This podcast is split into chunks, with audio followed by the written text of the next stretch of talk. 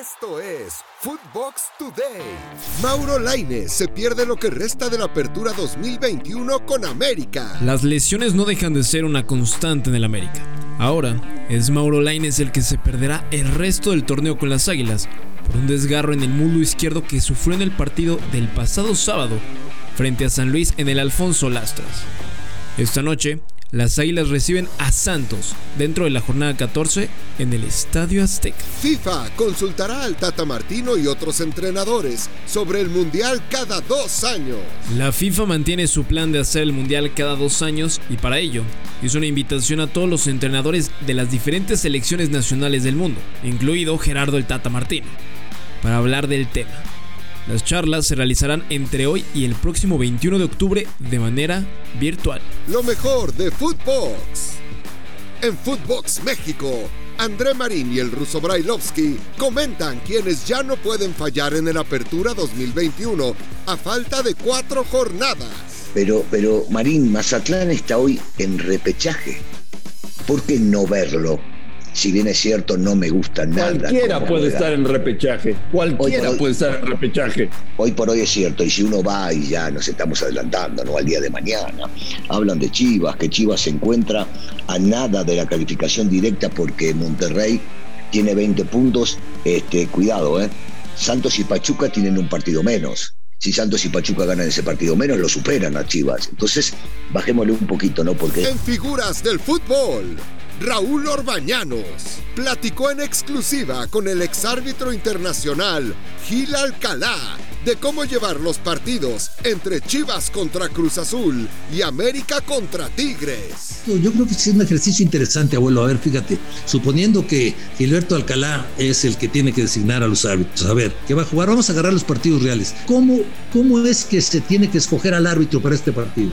Este, bueno, es un partido sin duda ninguna que va a ser eh, muy activo, este, Raúl. Tienes que poner un árbitro joven, un árbitro que tenga esa, esa, esa rapidez, ¿no? De llegar, de ese sprint, que tenga una muy buena condición física, seguramente, porque normalmente estos partidos son de ese, de ese, de ese nivel, ¿no? Inicia la actividad de media semana en la Liga MX dentro de la jornada 14.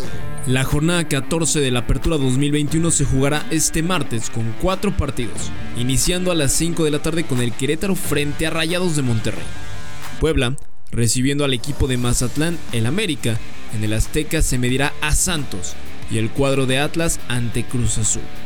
Cabe señalar que en esta fecha Bravos y San Luis ya jugaron hace unas semanas con marcador de 1 a 0 a favor de los fronterizos.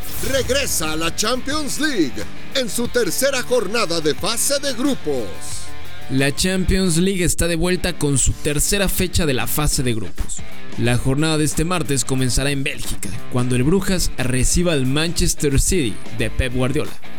En Turquía, el Besiktas se mida al Sporting de Lisboa. Más tarde vendrán los choques entre PSG y Leipzig en el Parque de los Príncipes. Atlético de Madrid contra el cuadro de Liverpool, el Porto del Tecatito Corona ante el Milan de Italia, Ajax de Edson Álvarez ante el Borussia Dortmund y el Inter enfrentará al sorpresivo Sheriff. El Shakhtar hará lo mismo, pero frente al Real Madrid. Lo mejor de fútbol en Footbet. Joshua Maya y Luis Silva te dan los mejores picks para los partidos de la Champions. Efectivamente, hay muy buenos partidos y por supuesto me gustaría iniciar con el Atlético de Madrid-Liverpool, que se me hace el más parejo, el más llamativo.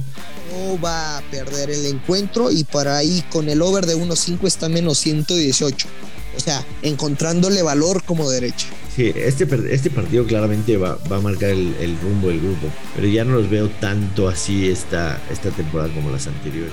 En Fútbol Sudamérica, Juanjo Buscalia da a conocer los pormenores de la visita que realizó el presidente de la FIFA, Gianni Infantino, en Sudamérica.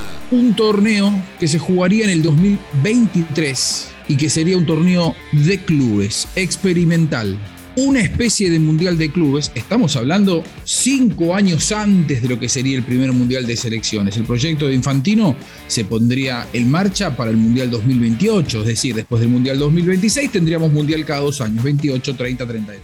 Esto fue Footbox Today, un podcast exclusivo de Footbox.